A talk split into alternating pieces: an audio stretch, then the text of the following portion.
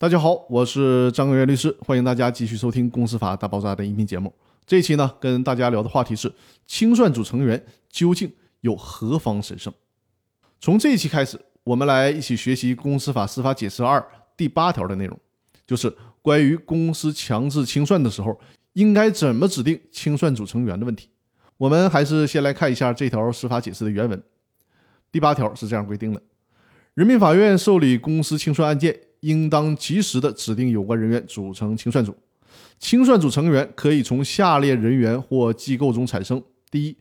公司股东、董事、监事、高级管理人员；第二，依法设立的律师事务所、会计师事务所、破产清算事务所等社会中介机构；第三，依法设立的律师事务所、会计师事务所、破产清算事务所等社会中介机构中具备相关专业知识并取得职业资格的人员。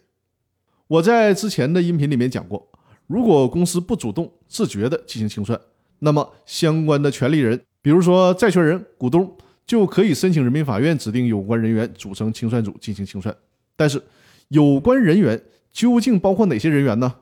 在公司法里面并没有给出明确的答案。所以说呢，最高法院在《公司法司法解释二》里边就负责把这个事儿给整明白了。那在接下来的几期音频里，我就带着大家一起弄清楚强制清算的清算组成员究竟有何方神圣。那好，我们这周的分享就先到这里了，更多内容我们下周继续。感谢大家的收听。另外，如果收听这个音频节目的听众有股权架构设计、起草股东协议、公司章程。制定股权激励计划以及常年法律顾问的服务需求，可以在我的专辑里面找到我的联系方式，与我和我的团队接洽。通过近五年的实践以及和众多客户的合作，以上的法律服务完全可以基于互联网实现跨地域的服务。